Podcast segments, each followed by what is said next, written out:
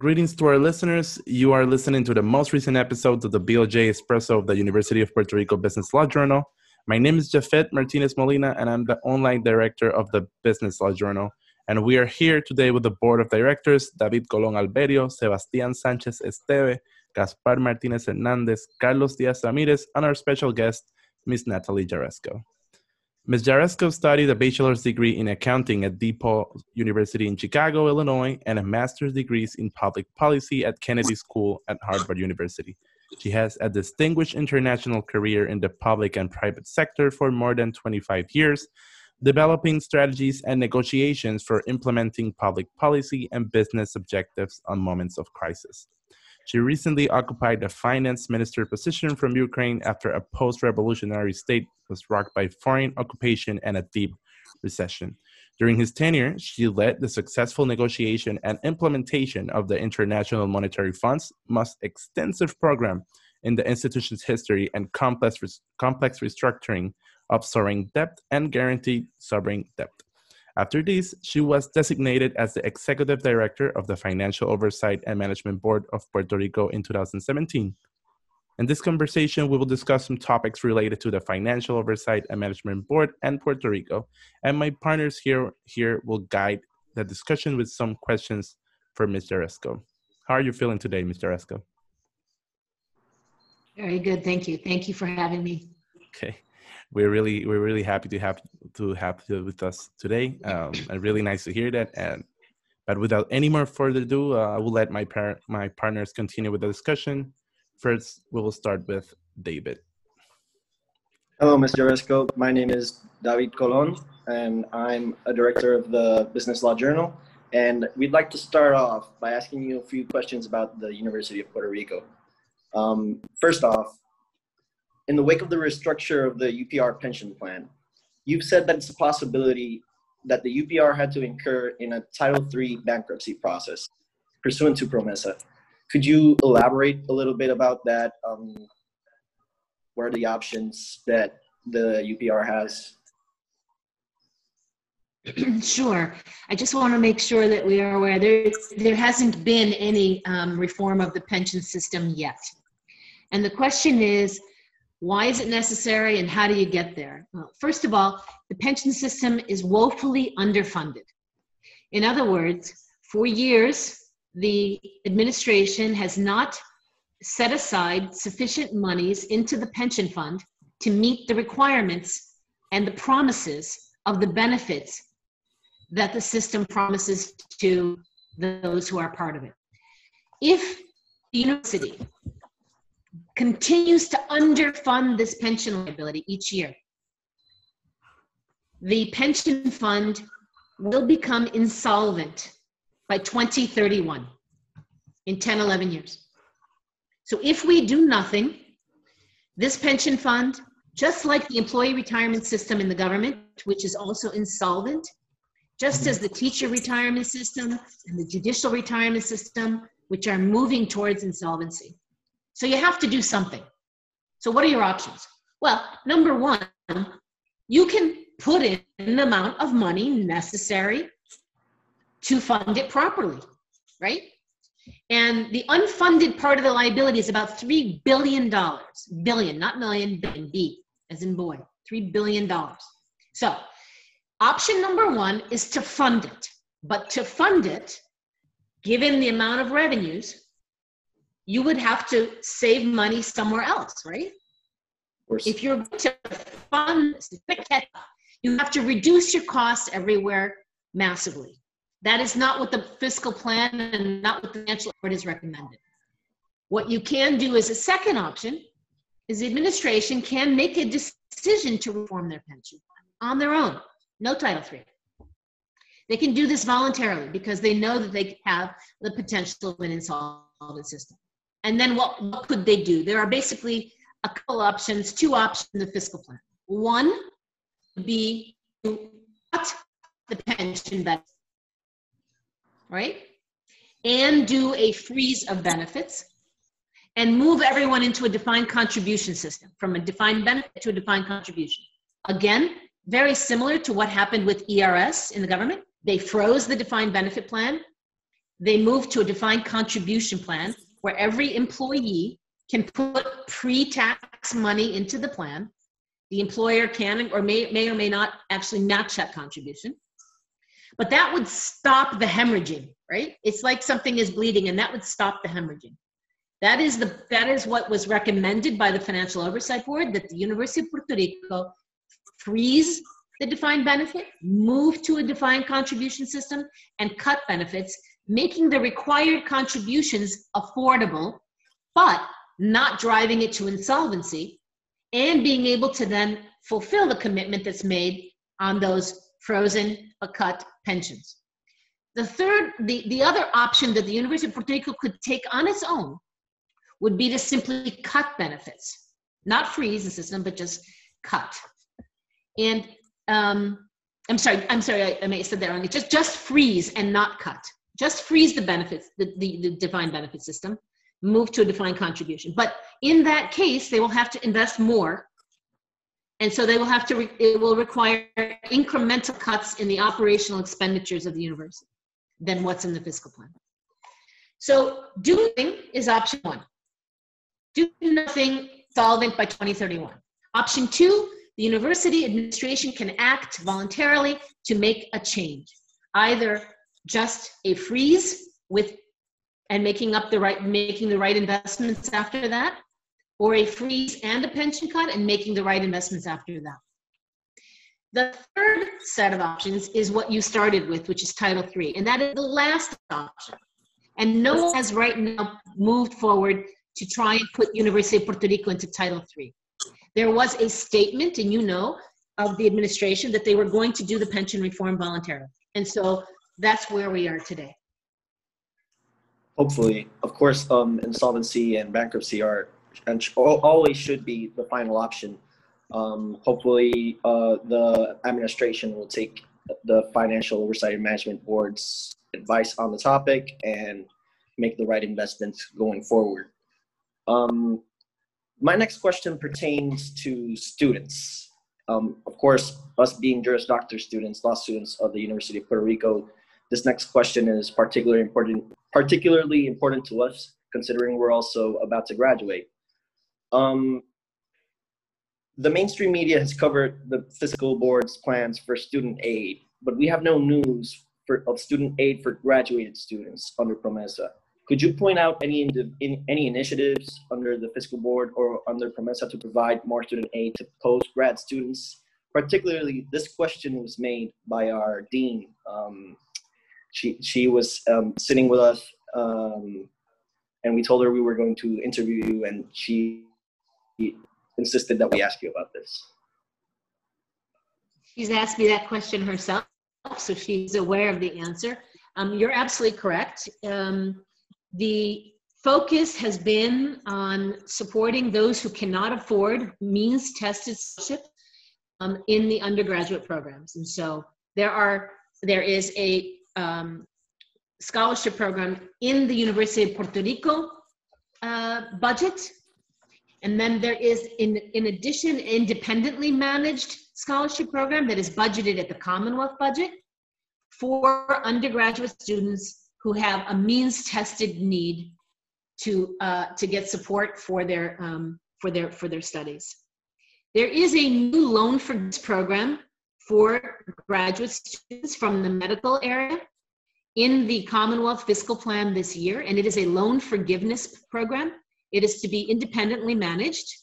It is budgeted in the Commonwealth budget, and it provides for medical residents or students uh, from the medical uh, sphere who will commit to practice in underserved areas of the island, up to $25,000 of loan forgiveness per year. But that doesn't mean that we have forgotten you, dear law students and other graduate students. We've tried to do other things to support you. And one of those has been a work study program that you may have heard about that was established uh, with UPR law students and non-graduate students of UPR to work with the property registry. It was a program between the Department of Justice and the UPR to try and tackle the 12 year delay or 12 year backlog of property registration. And this program uh, made available 130 positions. Uh, we have uh, the program should pick up again post COVID, hopefully, post uh, when when people are able to kind of pull together and start working again. And um, I think it is Lisa Marie Nieves Oslan, who is the vice president of professional programs and distance education at the university, that students can turn to if they want to engage in this work study program. Yeah, the, the program started last semester. Um, I remember post um, pre-COVID, um, and ended abruptly because of it. I'm not sure if they picked up again virtually or what's going on after that. I know a lot of um, a lot of students that are close to me that are that were participating in the pro- program. They love what they're doing. It's a really good initiative. Um, but will there be more of these initiatives, particularly because um, some of us students are, some other students aren't as interested in working with with the registry? Obviously, we can't be pickers and choosers in these types of situations, but um, if there were more variety, then maybe I don't know, students would try to benefit more from these um, opportunities. So I don't know of any um, new programs. It is our hope, and we are urging the Department of Justice to reopen and actively engage in the, in the work study program I described to you. But if all of you have ideas about other kinds of work study programs that will enable Puerto Rico to move forward and, and enable its government to uh, have uh, greater success in, you know, whether it's the property tax system or others, please um, get in touch with us. We have a, a, an email that everyone can access uh, specifically uh, for UPR at promesa.gov. And if there are ideas about those kinds of programs, we're, we're always open, always open. Thank you. Thank you very much. Um, there's a final question I'd like to ask you. There's a misconception, misconception that the Financial Oversight and Management Board wanted to close down campuses in the island. But contrary to belief, the fiscal plan presented in June 2020 suggested the continuation of our 11 campuses, open to our students throughout consolidation of administrative functions, finances, accounting, and human resources. How did you and the Financial Oversight and Management Board coincide that it was indeed possible to keep open the 11 campuses? Well, thank you very much for having read the fiscal plan. I got to say that that's uh, really impressive, and I'm glad we're talking about facts because it's really hard sometimes uh, in a world uh, where you know ideas are thrown out and, and, and allegations are made. But the fact of the matter is, the fiscal plan does not require any closures of campuses, as you described. Now, I will I will be frank with you that it, the fiscal plan is a, a document that arrives because of a collaboration with the administration of the university and the government. And um, the government and the administration of the university don't want to close any campuses. So, you know, having understood that, um, each of these campuses plays a role uh, both in economic development in the municipalities where they are, as well as kind of in, in, in different traditions in terms of the diversification of academics. Um, what, we, what we try to do is accomplish the same fiscal goal, making the university financially sustainable without closing the 11. And in order to do that, you have to find savings in another way. So what we looked at was that, you know, in essence, the 11 campuses to a large degree operate as 11 separate universities.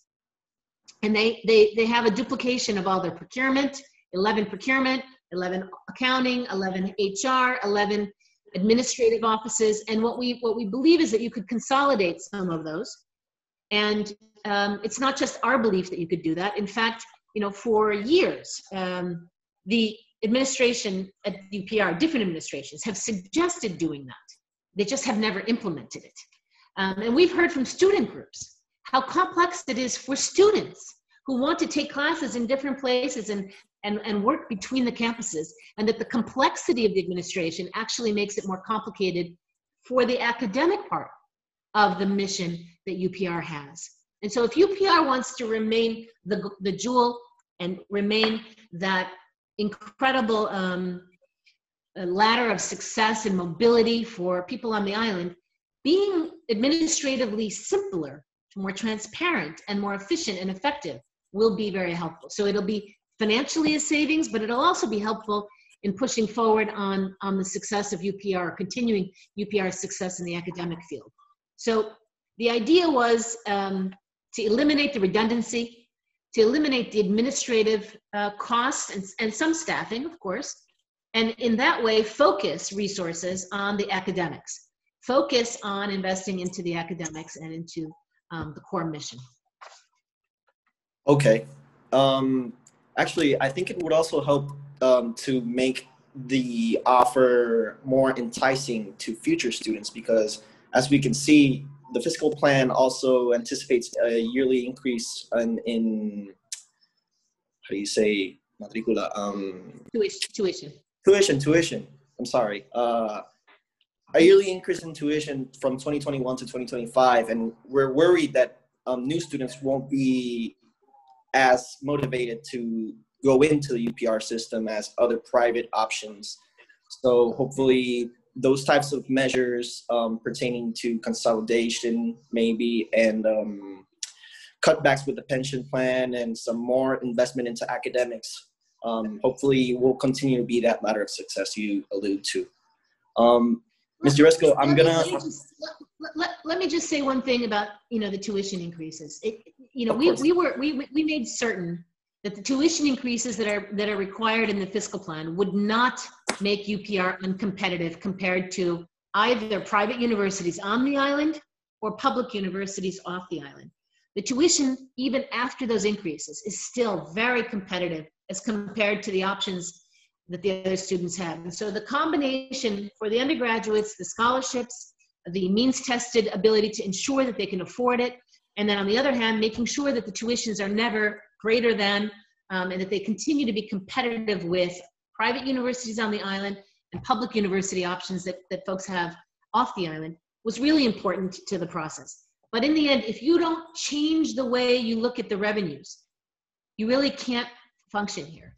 I don't know, all of you, if, if, if, you, if you know people who've gone to other universities, before you even graduate, you are being asked to support your university with donations. Alumni an alumni fund is a normal part of every public and private university throughout the United States. Um, that is something that the university hasn't really developed. And I don't even mean just financial. I mean, think about who the UPR alumni are and the value that they could bring back to UPR, whether it's in mentoring, whether it's in internships. UPR alumni are at the top of many, many corporations throughout the United States. And they could teach they could do so much but we need to engage them. And so in a sense it's operating differently. It's not just financial. It's really looking differently at how you build and you know build on the success and continue the success of upr of course it would be a sort of change in the in the culture the student culture that we have at the university uh, to go alongside these systemic changes. Um, of course well, Mr. Esco, thank you for answering my questions. I'll leave you with my partner, Carlos, um, who has the next set of questions for you. Thank you. Hi, Mr. Esco. As I said previously, it's a pleasure. Um, I want to continue um, through the line that um, my my partner David was establishing with you on this conversation. So, I wanted to talk to you about recent events um, that has pertained in the island and also continuing with the with the situation of our university since we're students and we're uh, an organization that that is from the UPR um, itself. So I wanted to ask you as a first, um, we've seen an interaction of the Financial Oversight and Management Board with the state government helping towards the swift recovery of economies and relief to people during the earthquakes and the pandemic we are living. How does the pandemic change the scenario towards the future plans of the UPR and its path on its path to economic solvency and independence? Thank you for that question, and it's really critically important. You're, you're right. We worked very closely with the government after the earthquakes um, during the pandemic, and that was possible. It was possible to make Puerto Rican funds available for Puerto Rican stimulus, for Puerto Rican support um, because we were managing a balanced budget, because we had gotten to the point where we could see our spending and the transparency of the budget to actual was available. And I have to be frank with you, that's a first, because after Hurricane Maria, before we had established an emergency reserve in the budget and so on, that wasn't possible. And we were reliant on the federal government entirely day one after Hurricane Maria. Whereas after the earthquake, you know, we were able to set aside funds for the hard hit uh, municipalities right away without having to wait. And even today, you know, we've set aside money for debris collection and removal of dangerous um, um, buildings and things that have collapsed without having to wait for what is a complex FEMA process um, after the earthquakes. And so that cooperation and that collaboration has really been valuable, I think, for the people of Puerto Rico. When the pandemic hit, uh, we were one of few that had the ability to pass a fiscal stimulus even before the CARES Act passed in the federal in the U.S. Congress. And so we, we agreed on a spending package of $787 million, um, about 500 of which was Puerto Rico taxpayer dollars. The rest was federal um, to provide frontline workers, whether they be in the medical field or in public safety, with bonuses for dealing with this, supplies to hospitals, and things like that. What we're seeing after the pandemic is a weakened economy, a seriously weakened economy. And it's not that it's the pandemic and the shutdown of the pandemic alone, but it's, you know, like if you're a boxer and you've been hit multiple times, that last or that 10th hit is really painful. It puts you down. So what we're seeing is that Puerto Rico was in a recession for at least a decade. Then the hurricanes, then the earthquakes, and now the shutdown and the pandemic. And that's very different than the mainland economy. The mainland economy was in a period of growth when the pandemic hit. And so the recovery of the mainland and the recovery of the Puerto Rican economy are going to be different. Our recovery is unfortunately going to be slower because we were hit when we were down. And so it's very important right now, I think, for everyone to focus on what that means. I think it means, if the, in the case of the University of Puerto Rico, that you may see enrollment continue to decline because incomes have declined. You may see more need for needs based scholarships because people may still want to attend but have a harder time actually affording it. What we're seeing already is longer term, deeper unemployment on that, which means that to be honest, the University of Puerto Rico can be part of the solution. If we can think about what's needed to re-employ some of the people who are now going to be structurally unemployed. And I mean structurally because there are segments, for example, of the retail industry that are never going to come back, right? So Macy's and Nordstrom's are shrinking their footprint nationally. They're shutting their stores here, not temporarily, but permanently. Bankruptcy of certain retailers uh, whether it's Kmart or Toys R Us, is being accelerated. J. Crew. And so the change in the retail sector has a huge impact on employment. So what should we be, th- we, be we should be thinking about what UPR can do to provide short-term courses for workforce development. And there are workforce development programs funded as well by the Commonwealth. How can we give people the skills they need for the next stage in their careers and in their professional lives? How can we re-employ people? So even though we're looking at a tendency downward in general traditional enrollment, this is also an opportunity for UPR to look at what the island is in need of. You know, business skills, technological skills, short-term coursework that can give people the ability to re-enter the workforce sooner rather than later.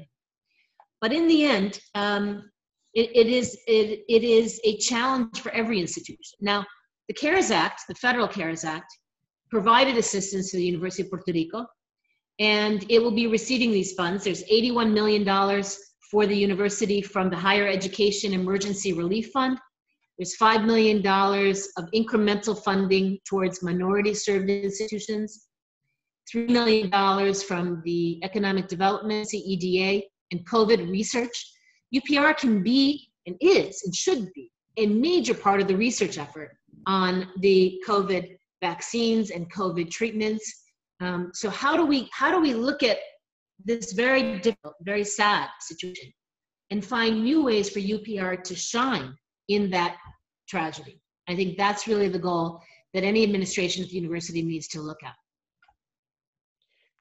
Well, thank you very much for that answer, Ms. Jaresko. Um, I, I want to retake the part that you, you underlined, right? That that our problems started since we had a, a problem with our economy previously since uh, the pandemic previous pandemic previous hurricanes we had a, a, a recession an economic recession and then the, we were hit by these unfortunate events right so um, uh, starting with your with your um, appointment in the uh, financial oversight and management board, you you were struck uh, with uh, the hard task of um, delivering funds to different parts of uh, the Puerto Rican island uh, about the um, the hurricane relief.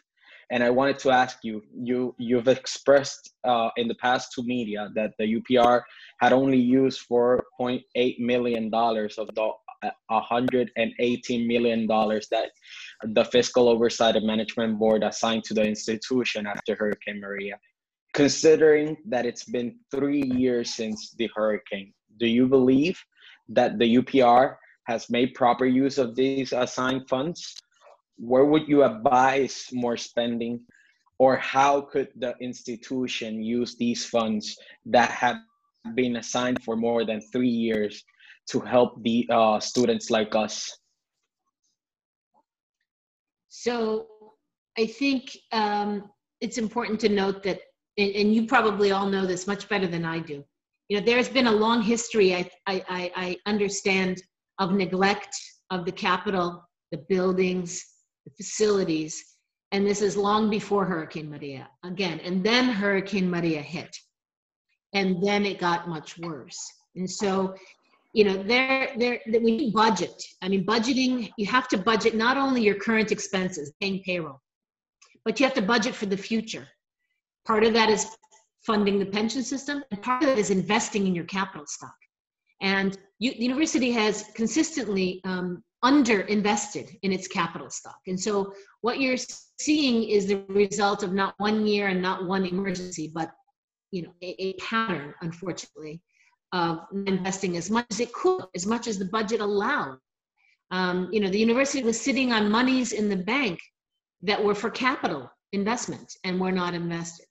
And if you ask students, you know, what you hear from students is, you know, this, there's a lack of materials, lack of cleaning equipment, there are loose plates in the ceilings, there's, you know, classrooms with mold, you know, so you would expect that the needs are so great that you would put the monies to work.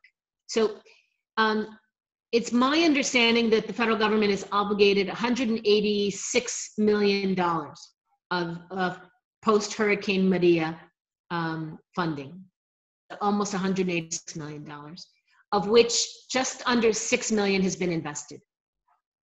So that means that you know, you, you there's still a substantial amount of available capital from the federal government as a result of the hurricane to rebuild those facilities that have been damaged. And I think, you know, it is really critical um, to do so. I mean, I'll, I'll give you again the example in audited financial statements of 2018. A budget of almost $72 million for capital investment, and only $23 million was invested, a third. That, that shows that you really need to focus on the effective use of these funds. I'm not an expert to tell you which building needs what help and what the priority should be. I'm not an engineer and I'm not an architect, and I haven't physically seen the properties like you have. But I do know that some team of people should be, you know, energized to maximize the effective use of these funds. It is not something that can wait because you also build a reputation, right? Using the money you've been given. Colors the way, uh, you know, the federal government looks at the situation. You don't really, you know, you don't, you, you're not really using it. It must not be urgent. No, it is urgent. And so urgent but efficient, effective use of those funds um, has to be determined and, and, implemented by the administration. Um, and, and, I'm sure they should take into account the views of students those who and teachers and, and professors of course who are in the buildings who see what's what's needed. And so i would look and hope that there's a public dialogue about how to use the funds. Well thank you very much. Um, i wanted to continue with that line of questioning because i think that um, it, it's very much said throughout the news and news outlets and different points of view um, that the financial oversight and management board is kind of this boogeyman that uh, only takes and takes and doesn't give, uh, and and it's trying to um, do its worst to to Puerto Rican people when when whereas if it wasn't for our uh, dire financial situation at the first place, you wouldn't even be here in the first place at all. So I wanted to ask you um, about this pandemic. Uh, how has the pandemic changed the Financial Oversight and Management Board's perspective of the UPR system, the University of Puerto Rico system, and is the Financial uh, Oversight and Management Board satisfied with the measures that the UPR is taking uh, regarding the pandemic? So, I mean, I, I, again, I think the challenges are the same. They've just become more pronounced, right? Yeah. I, I don't. I don't think that um, it, it's fair to say that uh, anything has changed in such a dramatic way that um, you could forget the fiscal plan. I think that fiscal plan provides a roadmap on how to achieve sustainability for the university. And I think the answer lies in implementation. You know, I, we, we, are, we are in constant com- communication with the university administration, with different stakeholder groups, students, professors. Um, we're tracking what's happening, as I just described to you with the FEMA money. Um, but I think the sense of urgency needs to be greater.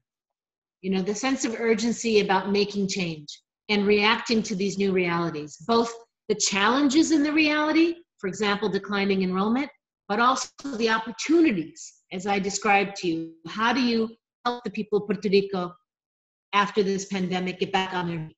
So I, I would, you know, I would, uh, I would say that implementation, implementation, implementation. That is the one key element, and it is the one that tends to be the weakest. Um, so we will continue to work with all stakeholder groups. Again, I welcome, we welcome all input, suggestions. Again, that email address, upr at promesa.gov. Ideas are very welcome. Um, but, but in the end, it's not the oversight board that implements. It's the administration of the U, of UPR that has to implement change.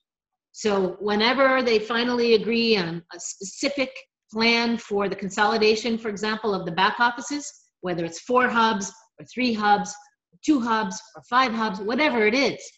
You know, we get general plans, but then the plans change. But what we aren't seeing is enough implementation. What's been done? What savings have been achieved? What's changed, and how does it change? You know, you're re-engineering. You know, for your and you, you guys are law school students, but you know, for your engineering students, you're re-engineering processes. How do you re-engineer the procurement process to make it more efficient? To reduce the cost of procurement and the cost of the procurements themselves, the purchases. So that instead of 11 campuses purchasing paper, you have you know, bulk purchasing with higher volume and higher discount. So there's two sets of savings. One in, in successfully re-engineering the process, and then how you re-engineer it should create savings. That, that, that's really the most critical next step is to actually re-engineer the processes. Thank you very much for your time, Ms. Jaresko. It, it, has been a true pleasure. Thank you for taking time to uh, answer these questions to, to us law students. And I'm gonna leave the word to my partner, Sebastian Sanchez, so he can continue the interview. Thank you very much for your time. Thank you. Hi, good morning, Ms. Jaresko. Again, thank you so much for being with us today.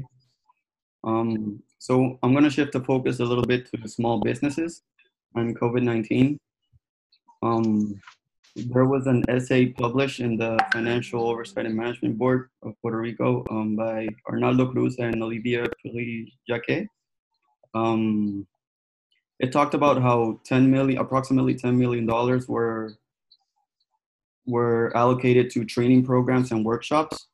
And I wanted to ask if you could elaborate a little bit more on that. Um, what do owner uh, owners owners or small businesses and medium-sized businesses have to do? Do they have to apply? Um, essentially, how does it work?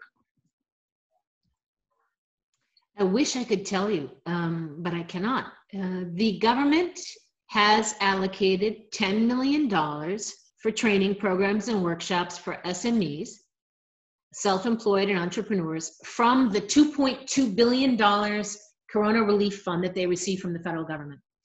Um, and it's absolutely clear that small businesses are in need of support, specifically, as uh, the essay described, on how do you plan in a world of uncertainty? How do you devise a path outside, out, out of this? What are the consumer habits that are changing? What are the new consumer habits? Um, how do you move into e-commerce platforms if we're going to all be home most of the time and we're not going to be going into restaurants but we're going to be ordering on our mobile phones or on our laptops um, you know delivery. Um, training on public health requirements. Public health requirements are changing all the time. The rules are changing. How do i stay open as a small business and meet the law and abide by the law and make sure that all my customers and my staff and my employees are safe? But I have to be frank, the Commonwealth has not, as far as I know, released the guidelines for the program. So I don't know how you can access it yet, and I don't know who's going to be able to access it. The point of our essay that you mentioned was specifically in hopes that you know these kinds of issues that I mentioned to you, the health requirements, the e-commerce, the changing consumer habits, those things would be addressed. Because as we talk to small businesses, we realize that's where they really need support, right? it, it's not enough. For example, you know, remember the federal government had a PPP program, Payment Protection Plan, and that provided some funding for keeping jobs, right, for paying for people's payroll, and that that's great. But that doesn't solve all the things that I just described to you, which are problems that small business, medium sized business owners face, right? Just paying for the jobs doesn't help me figure out how to change my business. Again, re engineering my business so that I'm react, reacting and have an opportunity to succeed in the new uh, marketplace that we're facing because there have been changes that are not going to go back to the old way. Um, and if you know, if they do they're going to go back uh, slowly. So tourism major employer tourism small business employer. Tourism when it comes back it's going to come back slowly. And it's going to come back slightly differently than it was before. It won't be the cruise ships that come first right? And uh, it's going to require rethinking. Um, and that's the kind of training that we were hopeful we would be encouraging the government to include in this program. But how to access it, we have to wait for the Commonwealth to issue the guidelines. All right, thank you very much. Yeah, a lot of businesses have had to adjust, um, given that um, they would have to, well, obviously just adjust for the foreseeable future. We don't know how long we're going to be in this pandemic. And business operations have switched to e-commerce, like you said. How are they able to manage things from home, online? Um, people don't have to go to the physically to buy something. It's much more comfortable to the consumer as well. Um, so my next my next question to you would be: um, so knowing that, basing it as a follow-up question, knowing that the possibility of a second wave exists, what do you think? Um, what changes could have been made in hindsight um, let's say a second wave comes in a month, two months, and this is obviously your opinion. Um, what changes do you think could be implemented? Um, what was done well? What was done bad? So, first of all, you know, I, am not going to um, be a judge. Uh, no one's ever dealt with this kind of pandemic uh, before, and no one knew what it was going to require or how to deal with it. We're all learning we're all learning. So I, I think you're right to kind of say, look back and what are the lessons learned because we cannot we can get better.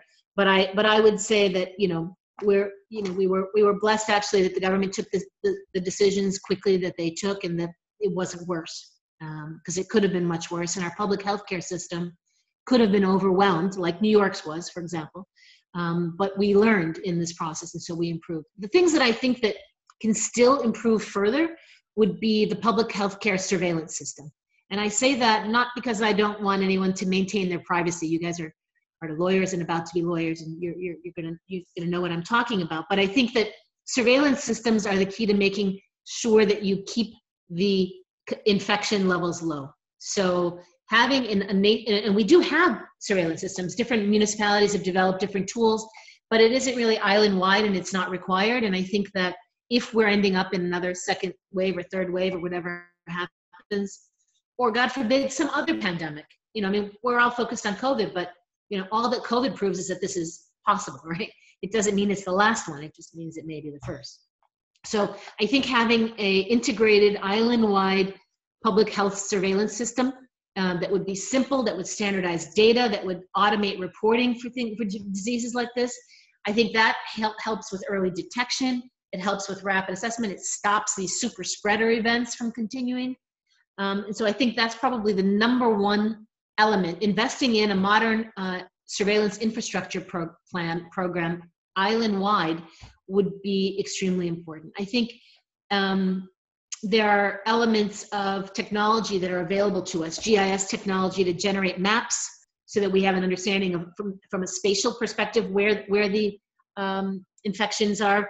Um, and then you know using electronic electronic medical records monies are available in the budget to do this um, but if you're moving from one part of the island to the other and you have to take your medical records with you that's very complicated you may or may not do it but if you have a electronic medical record system that follows you wherever you go everyone is going to be more informed and be better off. So things like that, I think we can improve on. And there are funds in the budget for much of this. So it's a question of making, again, implementing, making it happen.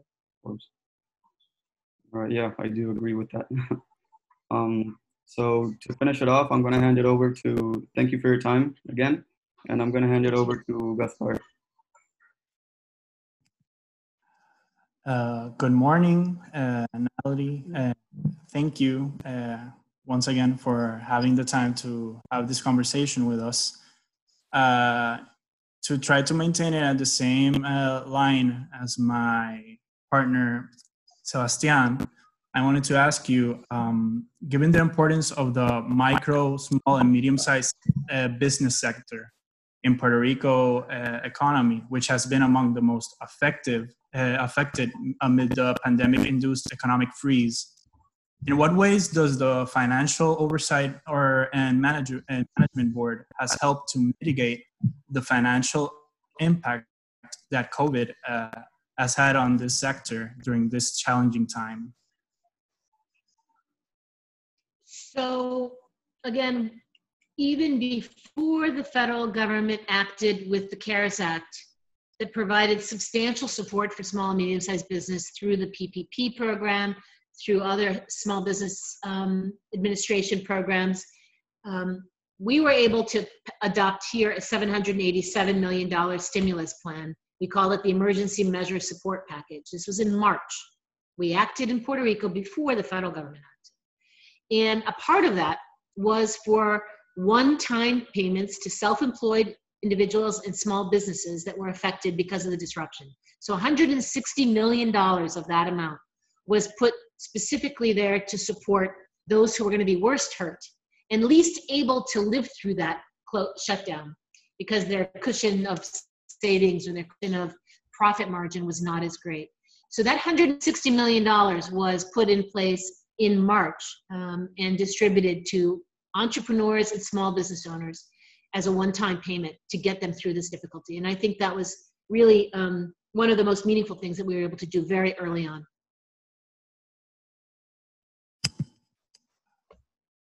Uh, thank you. I, I, I, I think that is a very important uh, point as a, during, and I think also the the discussion over uh, how it affected uh, retailers also and, uh, and another question i think is a very uh, important point that we have to take in, into account. Uh, talking about another uh, uh issue uh, political political leaders have disputed whether the puerto rico electrical power authority agreement with luma energy is beneficial to the island in, in, a recent interview with the economist Gustavo Velez, you emphasized that the uh, public entity would be uh, depoliticized and as a result will shift its focus to better services with payment becoming the initiative as opposed to the, rem- the remaining uh, given as in the past. Uh, does the Financial Oversight and Management Board expect this agreement between Puerto Rico Electrical Power Authority and LUMA to have a positive effect on the public entity bankruptcy proceedings.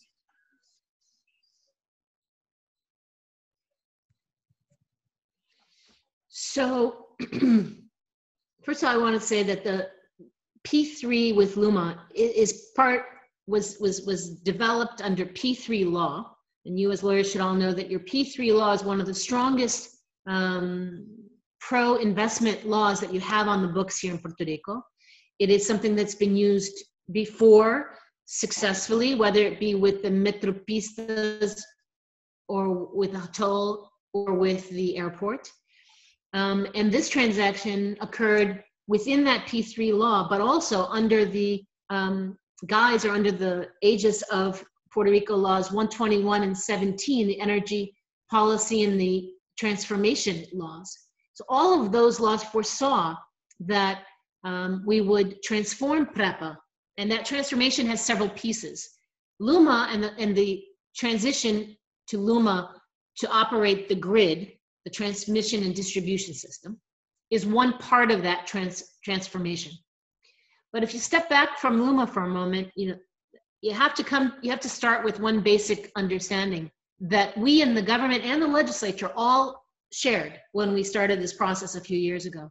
And that was that PREPA, as it is currently constituted and has, as it has operated for the last decade or more, has not served the people of Puerto Rico well. It has not delivered through different administrations, through different political parties, through a dozen or more CEOs, it has not delivered reliable, low cost, clean energy. And the people of Puerto Rico deserve reliable, low cost, cleaner energy. And so the transformation of PREPA is defined by that basic thing. If you believe that you are getting good enough service from PREPA, then there's no reason to change anything. If you don't change anything, the cost of electricity will continue to go up. The investment of the $10 billion that FEMA just announced will be invested as PREPA's invested the $9 billion that they borrowed. So you have to come to the first point, which is you need change. And then what, what kind of change? Well, depoliticizing, you said it, Gaspar, depoliticizing this so that we don't have this change of politics every four years. So we have a consistent policy.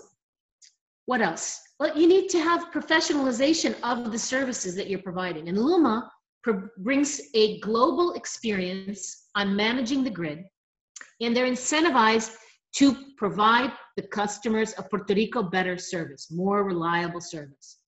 What does that mean? What can Luma do that PREPA didn't do? Well, I'll give you an, an example again. There's money in the budget at PREPA for what's called vegetation management, right?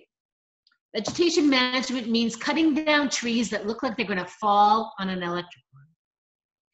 Those budgets are not used often by PREPA. They don't do it. And then what happens? You all live here, I live here. It rains, the wind blows, brownouts and blackouts because some trees fell on the lines. A couple hours, a couple days, they fix it, and we go back until it rains again and the wind blows and again, the lines go down and we're having unreliable electricity. So Luma succeeds at efficiently managing this system. We will all have more reliable energy and avoid those brownouts and blackouts that hit us every time the wind blows. Number one. Number two, they will be able to save monies that are currently being spent. So right now, PREPA hires a lot of consultants. Luma is not going to have to hire that level of consultants because Luma is the expert. Luma is bringing global successful experience to the table. So they save money just on the consulting. Three, one of Luma's partners, it's a consortium, remember, one of Luma's partners is IEM, and they have experience investing FEMA monies nationally. They know how to do that. And we know, again, I'm not naming any single responsible party, but we know the problems we've had with with post Hurricane Maria at PREPA, whether it's Whitefish or it's um, I forgot the name of the other companies, and, and, and, and the contracting of these companies, Cobra, thanks. So Luma can efficiently deploy those FEMA funds for the people of Puerto Rico. And remember that this transformation is not only about Luma. A very important part of the transformation was making sure that PREB, the Energy Bureau, the regulator, was well funded, that the board members or the members of the commission were staggered so that they weren't all being named by one or another political party, with greater levels of experience required, and PREB, the energy regulator in Puerto Rico, who protects the interests of consumers, is the only party that can agree to increases in rates. So with all the the the um, allegations that are, are flying around the island about Luma's getting paid, therefore Luma's going to ask for a rate increase. A plus B is C. That's not how it works. First of all, Luma can't do its own rate increases. It needs the regulator to approve them. And second, Luma's interest is in creating savings at PREPA that can pay for all or most of its fees. And so, yes, I think the transaction with Luma is another important part of the transformation. Your question was, does it help with the bankruptcy? In and of itself, it's not directly part of the bankruptcy, but the more efficient PREPA is, the more people will use the PREPA electric system, right? Fewer businesses will leave the grid. Right now, we have a major problem, which is that the demand for electricity is declining on the island. It's declining because of energy efficiency, it's declining because of demographics, people leaving the island, and it's declining because of folks moving off the grid, whether it's because they put solar panels on their house or because they create a microgrid and go off the grid for their businesses. While that demand decreases, the fixed costs of the system are the same. So those who remain on the system will have to pay more for their electricity. To the extent that we can create reliable electricity and, pe- and people and businesses don't feel the need to leave the grid, that is better for those who remain on the grid because it spreads those fixed costs across a bigger group of people. And that helps with the bankruptcy. So the stronger PREPA is managed, the more well managed it is, the better, the, the, the, the less that we see that decline in load and in, demand, the better it will be for us getting out of bankruptcy. But the plan for bankruptcy is right now, as, as you probably know, the RSA is on hold as we kind of look at the post pandemic environment and what is affordable. Well, uh, lastly, uh, before we go, uh, on behalf of the Business Law Journal, uh, we would like to thank you and your staff to make this important conversation possible. Uh, we hope that in the future, we could coordinate uh, future meetings in, uh, to further advance important issues as it regards to Puerto Rico and the University of Puerto Rico. Um, I would like to ask before uh, before you go, uh, could we coordinate a, a photo, uh, group photo? Sure. Thank you for the opportunity. I enjoyed this very much, and I'm more than happy to do this again whenever you uh, you have questions that you need answered.